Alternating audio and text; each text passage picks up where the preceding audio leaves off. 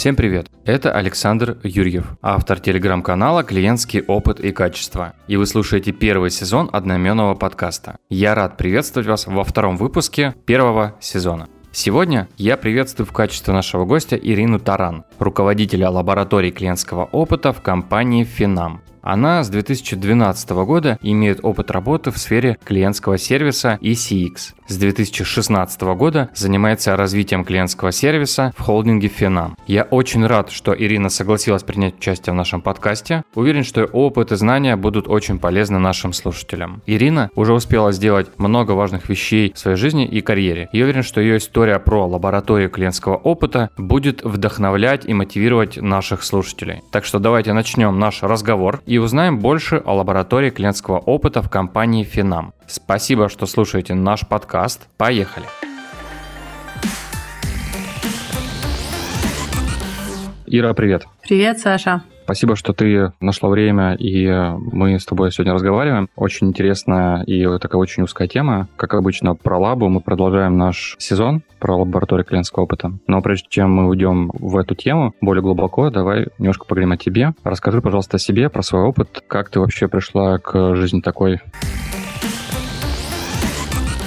Да, поговорить о себе всегда приятно. Да, давай расскажу немножечко о себе. Ну, в целом, 16 лет руководящего стажа, из них 11 лет именно в теме клиентского сервиса и клиентского опыта. Последние 7 лет в команде Финама.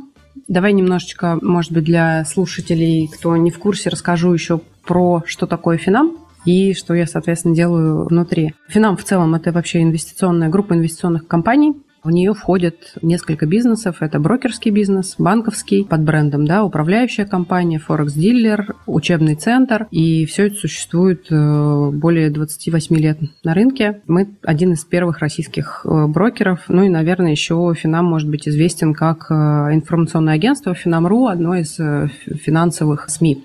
Вот. Все это у нас живет под одной крышей. И я в свое время пришла в компанию, начинала заниматься контролем продаж. Я знаю, что тебе это тоже знакомо. Да. Вот, да, потом перешла и занималась несколько лет темой контроля клиентского сервиса. Тогда еще про клиентский опыт особо никто не слышал. Ну и потом все это дело плавно перешло к тому, что я стала вдохновителем и организатором лаборатории клиентского опыта под крышей Финама руководителем которой сейчас как раз я и являюсь. Вот, то есть в целом более 11 лет я занимаюсь именно последние, да, 11 лет занимаюсь темой клиентского сервиса, клиентского опыта. По сути, я тот самый человек в компании, через которого проходит вся обратная связь от наших клиентов по всем проектам, по всем продуктам и являюсь таким клиентским омбудсменом, защитником всех клиентов Финама. Очень классно, спасибо за рассказ. Давай теперь поговорим про нашу тему, а это лаборатория клиентского опыта. Давай поговорим о том, что такое лаборатория клиентского опыта в твоей компании. Давай начнем с каких-то функций. Вот какие функции она выполняет? Про функции лаборатории, знаешь, в принципе, я слушала прошлый подкаст э, с Мишей Правдиным, и мысли у меня, которые, да, появились э, во время прослушивания, мы создавали лабораторию, может быть, я немножечко сейчас давай к функционалу от предыстории перейдем. Как вообще мы дошли до жизни такой? Заранее, может быть, у нас там был в планах да, такой вопрос. Давай я сначала про него расскажу, а потом, соответственно, про функционал. Давай. Это будет более логичным. Так вот, когда я слушала про опыт Миши, я поняла, что было классно, что когда у меня родилась идея, что в Финаме очень нужна лаборатория клиентского опыта, и то время, которое... У меня было время, короче говоря, подготовиться. Мы изучили опыт других лабораторий в других компаниях. Поэтому мы уже велосипед не изобретали. И один из да, таких важных вопросов, является ли лаборатория внутренним агентством, да, или вот не является. Мы с самого начала создавали лаборатории, заявляли, в том числе сотрудникам, которые приходили к нам на работу, и внутри компании мы старались позиционировать лабораторию не как внутреннее агентство. Мы заранее говорили о том, что исследователи будут внедрены в команды Поэтому, с одной стороны, член лаборатории, да, исследователь, он в том числе является членом продуктовой команды, да, в какой-то мере. А с другой стороны, лаборатория в нашей компании, да, имеет как бы множественный функционал, то есть это и определенная discovery команда, это то, куда придут э, проверять гипотезы с проектом, которого еще он только в зачаточной стадии, да, находится. Это то, куда придут продукты проверять за, за UX, за исследованиями и так далее. Вообще мы занимаемся практически практически всем, включая, наверное, одна из таких важных и передовых функций в самом начале, это было развитие UX-культуры в компании. То есть, почему я, собственно, начала про историю? В какой-то момент внутри компании появилось понимание, что нам необходима продуктовая трансформация так или иначе все компании к этому приходят. Я к этому времени уже четко понимала, что нам нужна лаборатория. И пришли мы к этой мысли, как и многое, что у нас в компании происходит, мы очень внимательно слушаем обратную связь от клиентов. И в какой-то момент, когда клиенты вдруг начали жаловаться нам, например, не на тарифы, не на там какие-то еще да, моменты, у них все чаще в обратной связи стало проскакивать слово юзабилити. У нас, кстати, среди клиентов довольно много айтишников, программистов и так далее. То есть, как бы, с одной стороны, это могут быть там люди такие возрастные, но вот слово юзабилити стало звучать все чаще и чаще, и мы поняли, что нам нужно сфокусироваться в том числе на этой теме. С другой стороны, среди продуктовых команд опыт именно каких-то UX-исследований, исследований и вообще вот какая-то культура, и, и продуктовая культура, и UX-культура, она была на очень, ну, таком зачаточном уровне, на очень низком уровне. Соответственно, одной из функций лаборатории, да, это было именно быть такими евангелистами, да, с горящими глазами людьми, которые будут ходить и рассказывать, как, как это классно, зачем нужны исследования, как, э, чем они будут полезны, почему вы должны там, внутри своего продукта, проекта, почему вы не должны выкатывать фичу без там, UX-тестирования, почему вы не должны выносить продукт к клиенту, не проверив свои гипотезы и так далее, и так далее. То есть это еще и большая образовательная функция, которую мы сами на себя взяли. Я правильно понимаю, что вот у тебя была идея, да, сделать лабораторию, угу. но без э, поддержки высшего руководства, там, без поддержки там, топ-менеджмента, я предполагаю, что такое сделать практически невозможно. Да, а... поэтому, поэтому я эту идею в первую очередь продавала продавала в кавычках, конечно же, руководству, да, угу. топ-менеджменту. В чем ценность?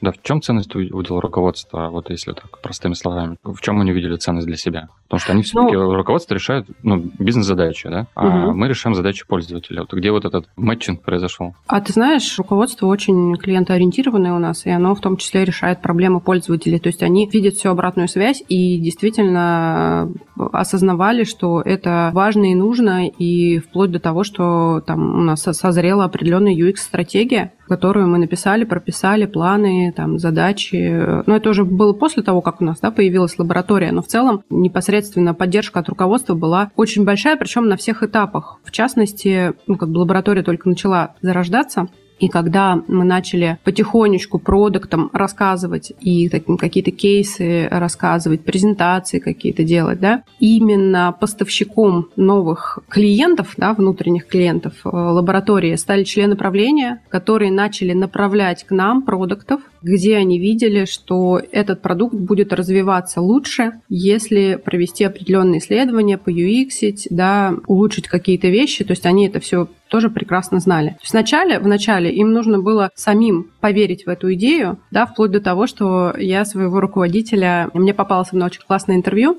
где один из руководителей лаборатории тогда в МТС-банке, там был Саша Кирдякин, и он меня в свое время очень вдохновил. И когда я слушала его интервью, это было интервью девочкам из Айнекс. Его можно до сих пор найти на Ютубе. Мне очень понравилось, оно меня вот реально вдохновило. И я тогда послушала, как у них устроены эти процессы, и поняла, что, блин, нам, нам так надо нам так надо. И вплоть до того, что я вот прям пришла с этим интервью к руководству, к руководителю и сказала ему, Дим, послушай, пожалуйста, вот, вот прям вот это, вот это то, что нам сейчас нужно в компании. И знаешь, в какой-то момент сработало. Я думаю, что мы должны сейчас в режиме офлайн для наших слушателей дать, наверное, обещание вот эту ссылочку приложить, чтобы тоже, может, кого-то вдохновить. Да, артефакт. вдруг э, Саша Кирдякин нас, наш, э, нас когда-нибудь услышит, и ему будет приятно, что его опыт кого-то когда-то кого-то вдохновил. Надо его позвать. Да, позови, а, кстати.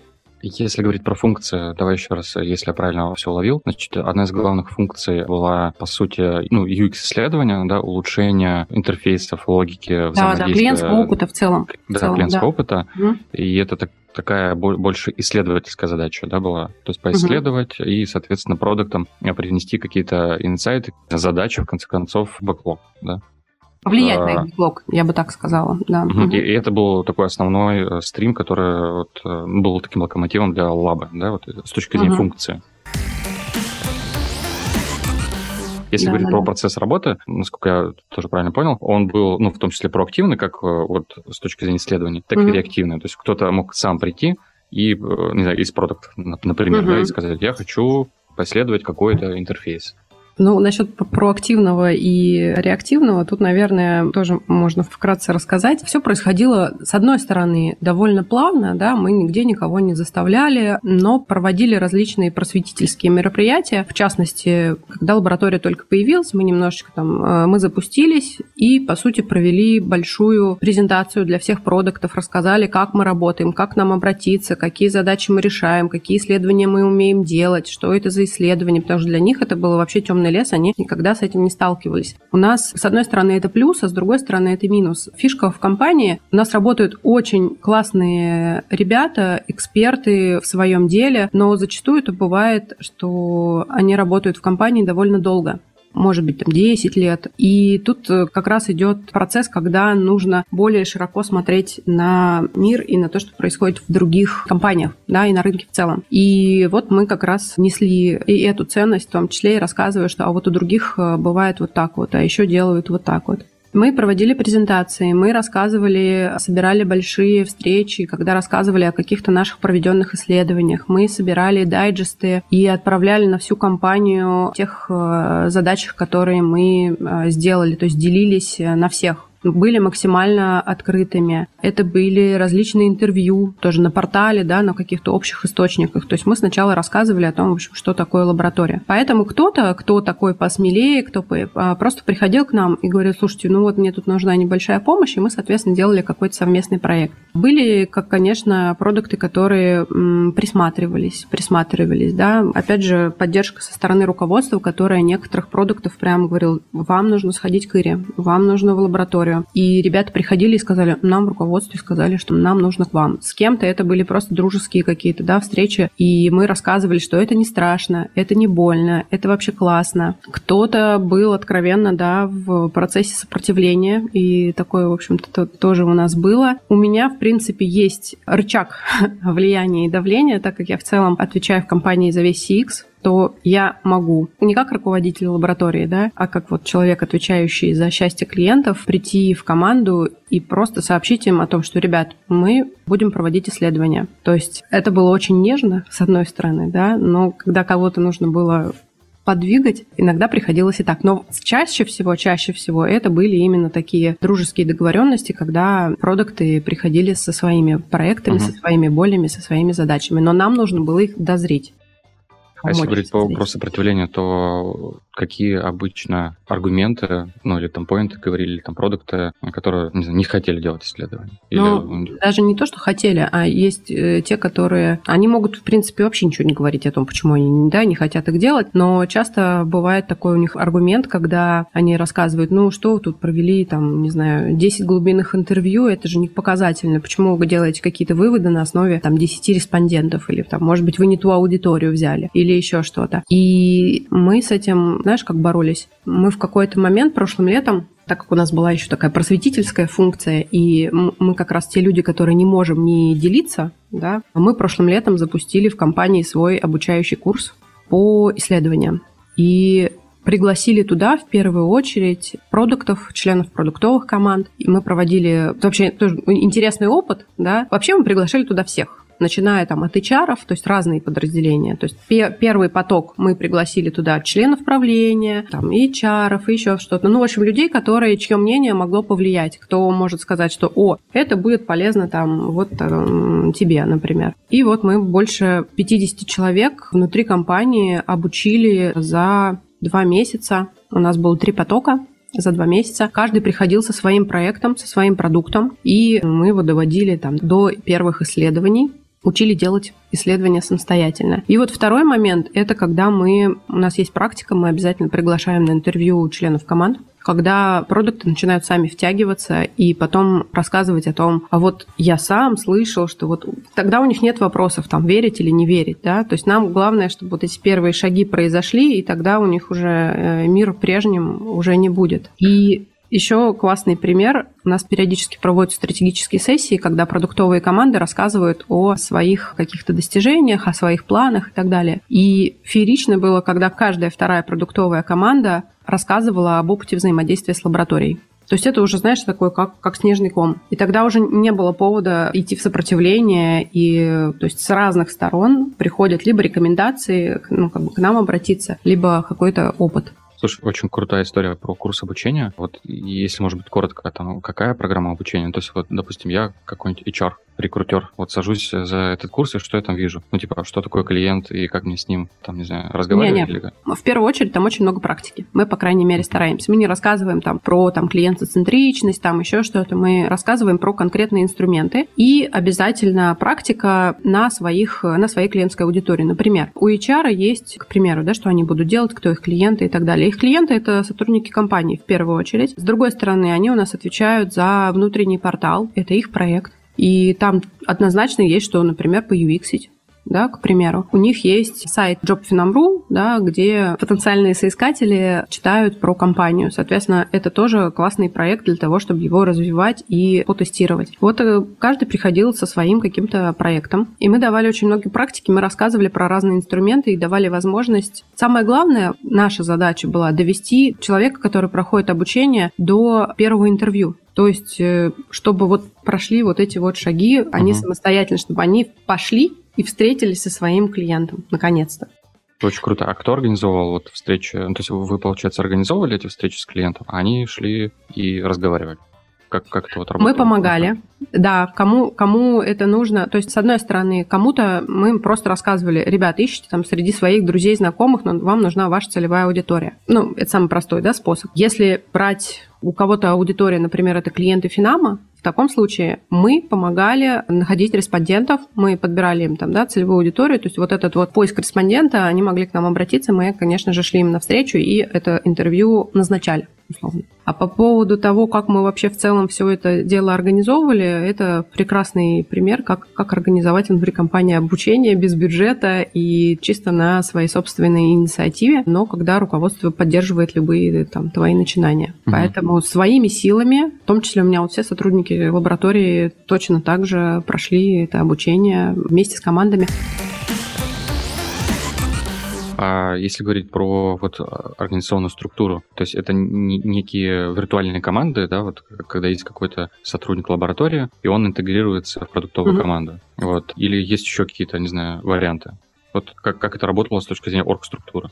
Ты про обучение или ты про не, то, не, как я, это я, работает сейчас? Э, да, как это работает сейчас, как да, это как? работает ага. с точки зрения там, взаимодействия там, менеджера по CX, да, который в лаборатории, и продуктовой команды. Вот, э, ага, поняла. Знаешь, у нас очень разные продуктовые команды, и если это взять какую-то классическую продуктовую команду, да, там, кто там работает, э, ребята там над мобильными приложениями, еще чем-то, то мы стараемся, чтобы исследователь прям был интегрирован. То есть они вместе проводят интервью, они там, на, там участвуют на всяких встречах там и так далее. Обычно у исследователя таких команд несколько, с кем он довольно плотно работает. То есть нет такого, что вот у исследователя только один проект мы как бы стараемся, чтобы несколько, причем разных, но чтобы у людей была привязка, что они знают, что у них есть постоянный исследователь, чтобы у них минимальное расстояние да, было, чтобы им быстро было можно дойти и обратиться со своим вопросом к своему исследователю, с одной mm-hmm. стороны. С другой стороны, не всем командам требуются регулярные исследования, да, и не все команды в таком классическом формате, как айтишные продукты, которые мы обычно себе представляем. Ну, к примеру, у нас есть подразделение наше премиальное. Они в нашем понимании, в нашей структуре, да, внутри компании, мы их тоже считаем продуктом. У них есть свои клиенты, у них есть свои KPI и так далее. Но и у них тоже в целом есть исследователь, который с ними работает на постоянной основе. Они проводят глубинные интервью со своими клиентами, разбирают, э, что им нравится, что им не нравится, как улучшить, тестируют новые продукты для премиальных клиентов и так далее. Обычно, обычно таким образом. Иногда бывают ситуации, когда просто приходит, например, продукт, у которого пока еще команды нет. Он стартап у него какой-то. И тогда это будет взаимодействие просто продукта и исследователя. Иногда могут подключиться дизайнеры. По-разному. Очень, очень разная у нас разношерстная структура uh-huh. продуктовых команд.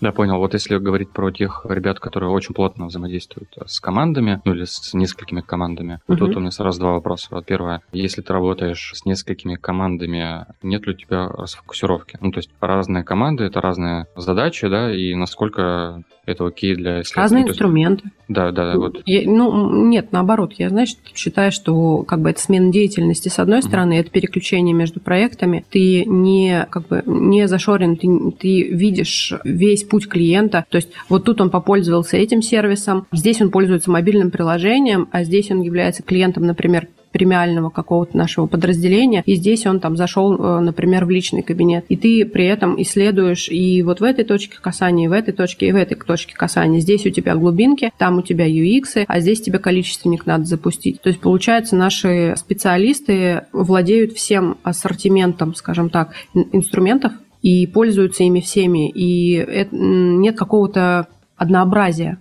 То есть нет угу. такого, что ты постоянно занимаешься одним проектом и там только глубинки делаешь, да, на, наоборот. То есть максимальный, максимальный ассортимент всего, что можно и потестировать, попробовать. А еще иногда бывают исследователи, это те ребята, которые постоянно хотят развиваться. Им э, классно и интересно попробовать что-то новенькое. И иногда они приходят в команду и говорят, слушай, вот есть, например, там какой-то семантический дифференциал, да, например, давай попробуем. Давай попробуем, давай попробуем вот там какую-нибудь карточную сортировку сделаем, это может нам помочь э, там новое меню составить, ну и так далее. И угу. у них такая возможность есть. Да, ну да, переопыление это очень, очень хорошая история. Угу. Вот, а если говорить про цели, вот у продуктовой команды есть какие-то цели, метрики, да, на которые она бежит. Вот здесь сотрудник лаборатории, он как-то вместе с ними бежит на эти метрики, то есть он коммитится вместе с ними, есть ли у них какие-то общие KPI? Давай так. Ну, пока нет. Пока нет. Я думаю, что это вопрос будущего. Наверное, тут стоит отметить, что, в принципе, мы лабораторию только вот в 2021 году запустили. И, по сути, в этот же момент начали запускаться наши, наши продукты, вообще узнали, что они продукты. Начнем с этого. Поэтому сначала им нужно разобраться самим со своими метриками, и потом непосредственно мы уже будем влиять на, на их KPI, на их метрики и так далее. Угу. Пока так. Да, хорошо. А еще ты упоминала про Discovery, да, что есть какие-то угу. вот элементы Discovery, ну или Discovery команды. Угу. Это какая-то отдельная команда или вот как, как это работает, Нет. ну, именно угу. совместно с Лабай?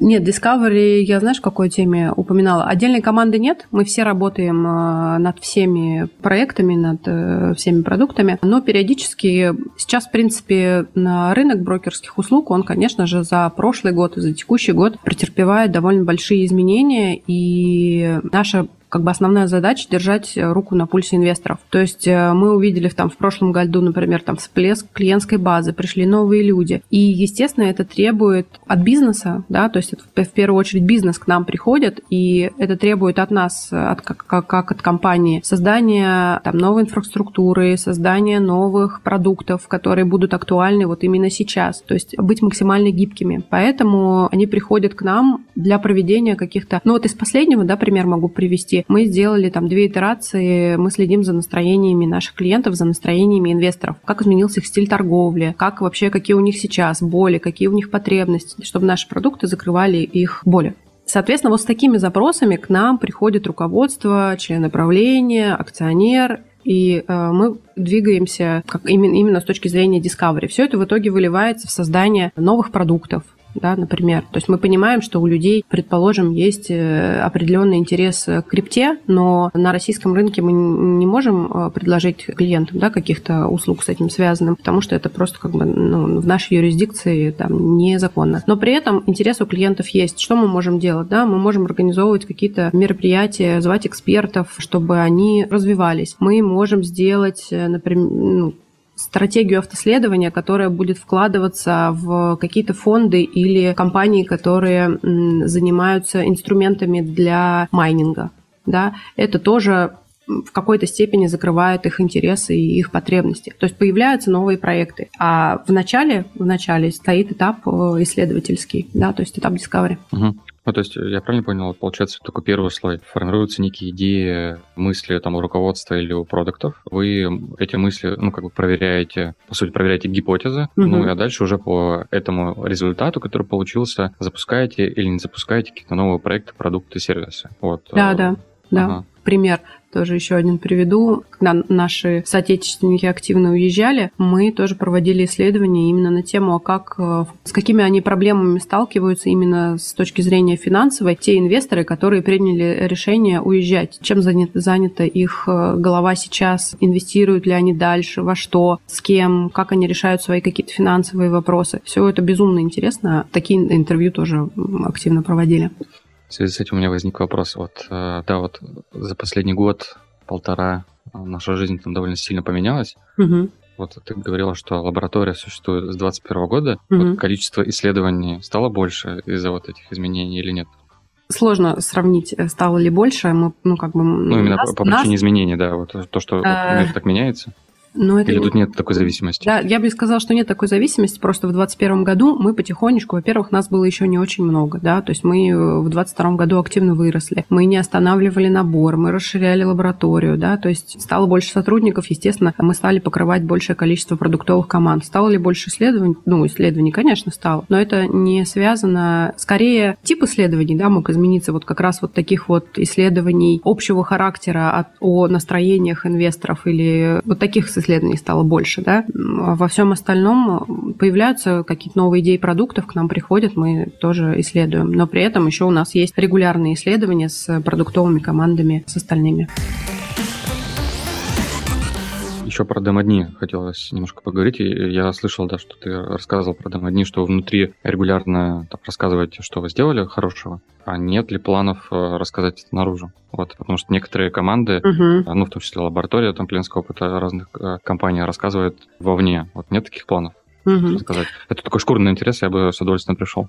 Да, да, на самом деле. Ну, расскажу про то, что, в принципе, сейчас мы проводим, и расскажу про то, какие у нас планы на будущее. Каких-то ну, прям демо-дней у лаборатории, их бывает не так много. Объясняю почему. Потому что, в принципе, с одной стороны, все продуктовые команды о своих достижениях рассказывают на стратегической сессии, и в том числе про какое-то взаимодействие с лабораторией. А с другой стороны, у нас есть регулярные какие-то мероприятие, например, если мы провели какое-то большое масштабное исследование, мы приглашаем там максимальное количество людей, кому это может быть интересно. Если, например, рассказывают клиенты нам в ходе, э, в ходе какого-то проекта о том, как они проходили какое-то обучение, мы в том числе, например, там, зовем наш учебный центр, чтобы они тоже послушали, тоже там и имели в голове эту информацию или делимся презентациями и так далее. Из того, что мы в самом начале организовывали именно презентационные да, какие-то вещи, когда мы просто рассказывали, что такое лаборатория и как с ней взаимодействовать. Все остальное у нас как бы в рабочем режиме происходит,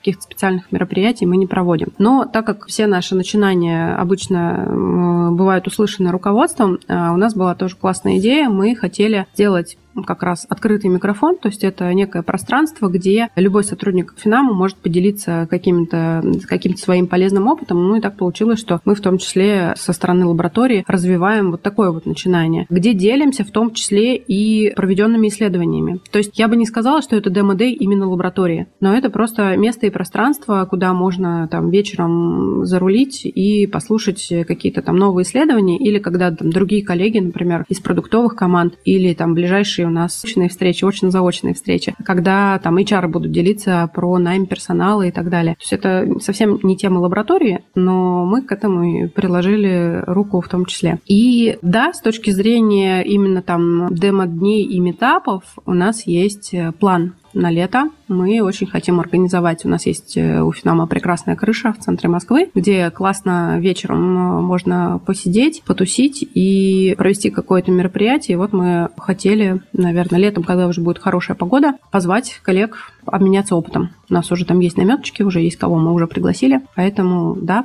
всех приглашаю. Наверное, чуть позже мы об этом мероприятии сообщим. Пользуясь сложным положением, тоже прошу Да, да, и пригласим. Да, мы будем рады всех видеть, потому что мы как раз те, те люди, которые очень любят э, делиться и очень любят слушать истории о, скажем так, кейсах других. Круто, с нетерпением буду ждать.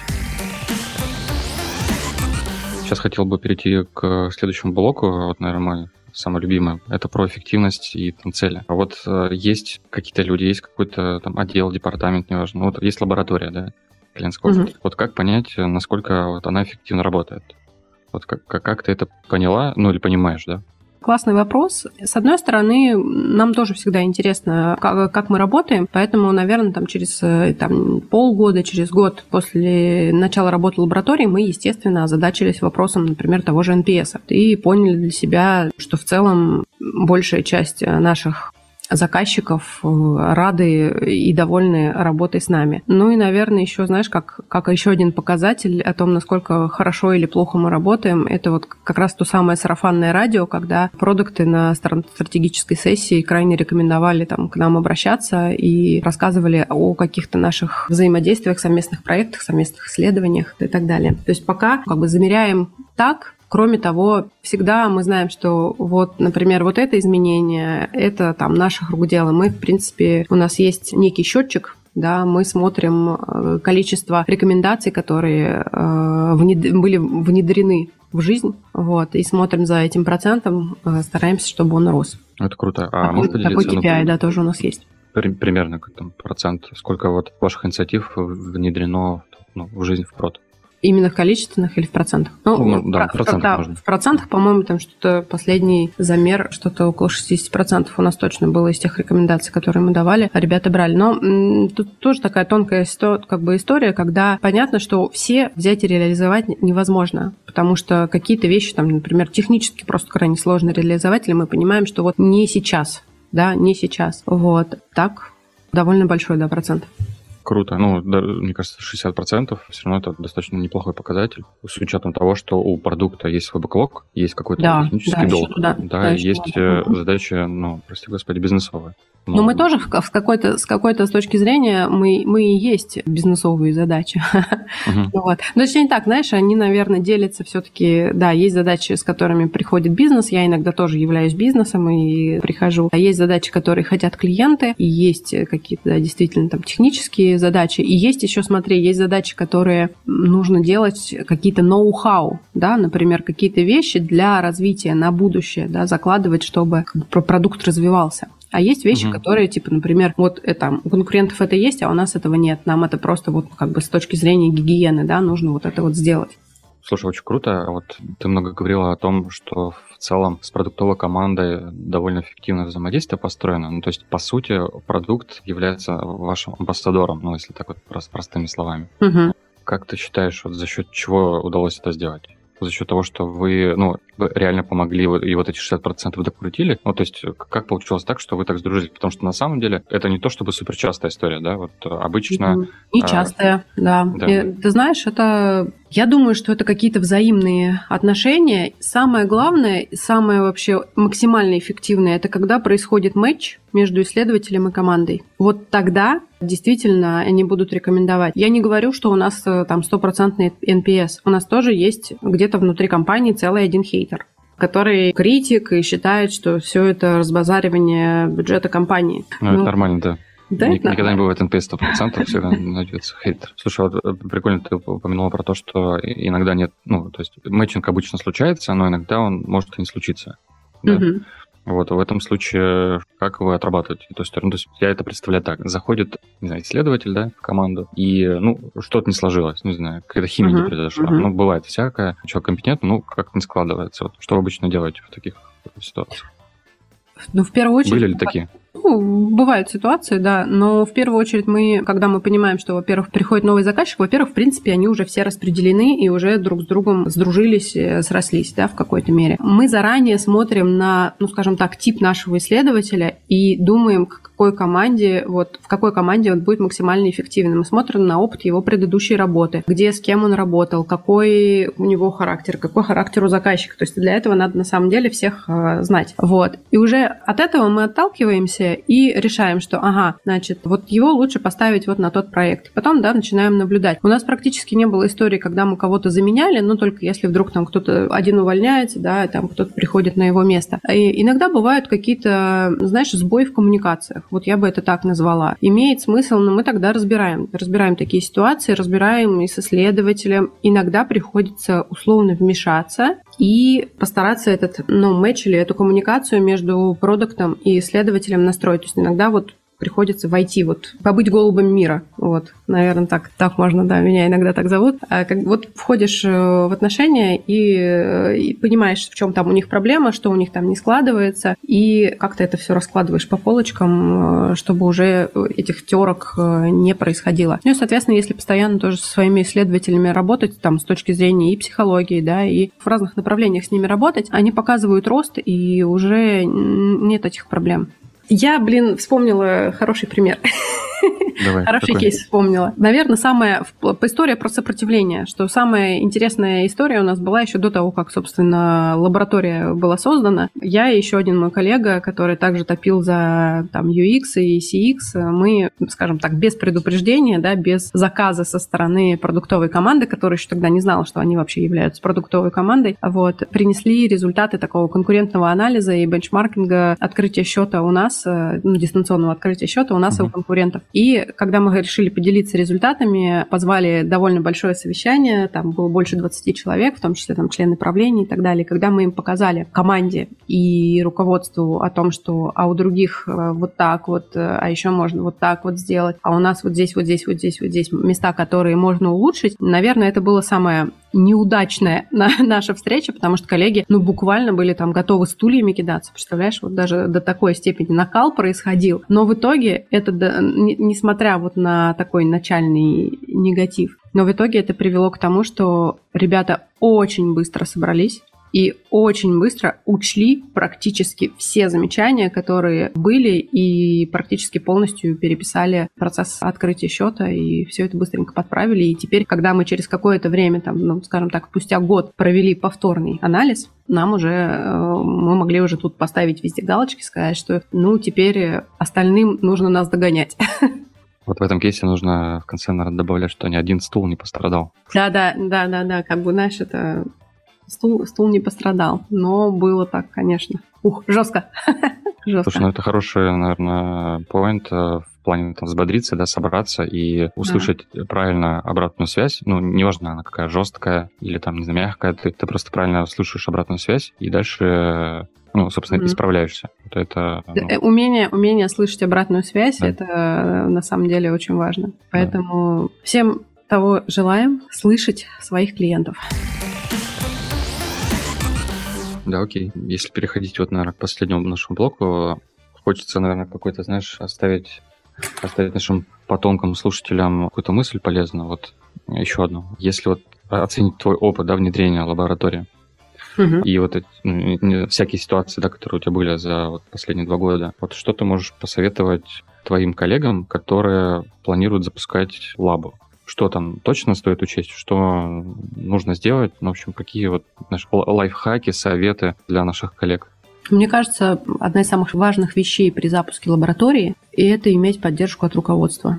То есть это вот 50% э, залога успеха с одной стороны. А с другой стороны, в нашем конкретном случае, я не знаю, как будет у других, да, у нас мы стараемся взаимодействовать э, вну, ну, внутри компании, у нас такие довольно дружеские, теплые и семейные отношения, не побоюсь, да, этого слова. И очень много реально зависит от коммуникаций, от взаимного доверия от э, того, что... Вот от какого-то, понимаешь, личного взаимодействия. Личного взаимодействия пойти с этим продуктом пообщаться, пойти пообщаться с ним в какой-то неформальной обстановке. То есть зачем мы замутили вот эту вообще всю, всю огромную тему с этим открытым микрофоном? Чтобы у нас была возможность нетворкинга и какого-то неформального общения. Чтобы быть ближе, то есть ближе с, между со своим заказчиком. Какие-то такие вот вещи. Не то, что мы их... Да, не то, что мы их как-то там заранее планировали, но вот как-то к этому мы в итоге итоге пришли. Наверное, так.